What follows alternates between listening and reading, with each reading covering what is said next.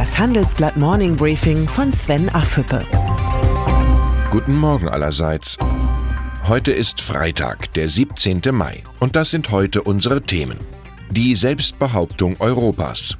Aufstand der Aktionäre. Merkels Geheimnis. Gut eine Woche vor der Europawahl ist viel von der notwendigen Selbstbehauptung Europas die Rede. Die Rolle eines wehrhaften Kontinents ist Europa in der Vergangenheit reichlich schwer gefallen. Das ändert sich gerade. So weist die EU die Kritik der USA an dem geplanten europäischen Verteidigungsfonds rigoros zurück. Brüssel denkt nicht daran, die eigenen Pläne an die Forderungen der Vereinigten Staaten anzupassen. Gut so. Nur mit klaren Positionen lernt die US-Regierung vielleicht, dass Diplomatie Kooperation und nicht einseitige Interessenvertretung bedeutet. Eine ähnliche Reaktion sollte Europa auch bei der Debatte um höhere Autozölle zeigen. Nach einem Bericht von Bloomberg will US-Präsident Donald Trump binnen einer Frist von sechs Monaten erzwingen, dass sich die EU verpflichtet, ihre Autoexporte in die USA einzuschränken. Anderenfalls droht Trump mit Strafzöllen auf Fahrzeugimporte. In einer globalisierten Welt sind Erpressungsversuche und Gnadenfristen ein mögliches, aber sicher kein kluges Geschäftsmodell. Die Berliner Start-up-Szene hat einen neuen Star, Johannes Reck. Der Gründer der Buchungsplattform Get Your Guide hat gerade eine Finanzierungsrunde in Höhe von 484 Millionen US-Dollar abgeschlossen. Ein neuer Rekord in der deutschen Gründerszene. Das Start-up vermittelt geführte Touren oder Tickets für Museen und andere Sehenswürdigkeiten an Urlauber und hat damit offenbar einen Nerv getroffen. Das ist ein guter Tag für uns und für den Standort Europa, sagt Johannes Reck. Europa braucht mehr von diesen Heldengeschichten. Lilium könnte eine solche Erfolgsgeschichte werden. Das deutsche Start-up hat gestern einen erfolgreichen Jungfernflug mit einem fünfsitzigen elektrischen Flugtaxi präsentiert. Schon ab 2025 sollen die Flugtaxis von Lilium in mindestens zwei Städten im kommerziellen Alltagsbetrieb eingesetzt werden. Digitalisierung Made in Germany setzt Maßstäbe. Mein Kollege Sebastian Mattes hat im neuen Podcast Handelsblatt Disrupt Lilium-Gründer Daniel Wiegand interviewt. Herausgekommen ist ein inspirierendes Gespräch über die Mobilität von morgen. Das Motto The Future Starts Now. Die Beispiele Get Your Guide und Lilium zeigen, dass Deutschland nicht nur das Land der Dichter und Denker ist, sondern auch das Land der Forscher und Erfinder. Das Problem ist nur, es gibt in Deutschland zu wenig Wagniskapital. Mutige und finanzstarke Investoren kommen meistens aus den USA oder Asien.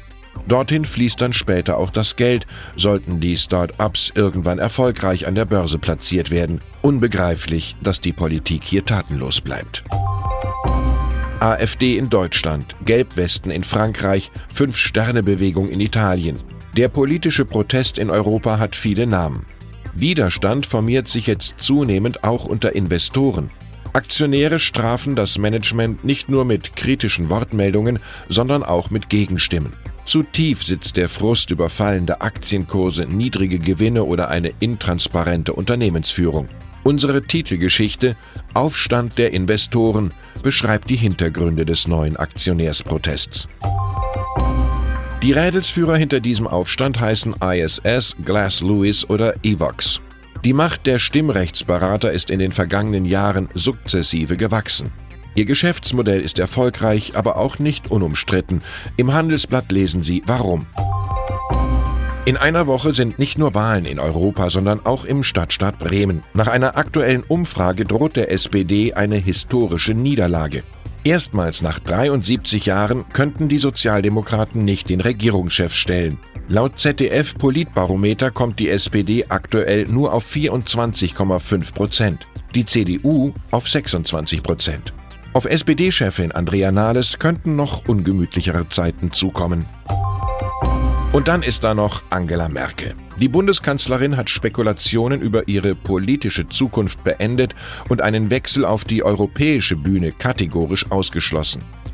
Die CDU-Vorsitzende Annegret Kramp-Karrenbauer weiß damit jetzt, dass sie auch nach der Europawahl noch einige Zeit mit Angela Merkel zusammenarbeiten muss. Unklar ist dagegen weiter, ob und wann Merkel den Platz im Kanzleramt vorzeitig räumt, aber vielleicht hat sie die Frage noch nicht einmal sich selbst beantwortet. Ich wünsche Ihnen ein erholsames und sonniges Wochenende. Herzliche Grüße, Ihr Sven Affüppe. Hören Sie nun noch unsere Highlights der Woche. Das Zitat der Woche kommt von Margarete Vestager. In der Debatte mit anderen Top-Kandidaten zur Europawahl in Brüssel sagt die liberale Europawahlkandidatin, für mich ist ein Steuerparadies ein Ort, wo Unternehmen ihre Steuern zahlen. Unsere Person der Woche ist Verena Balsen.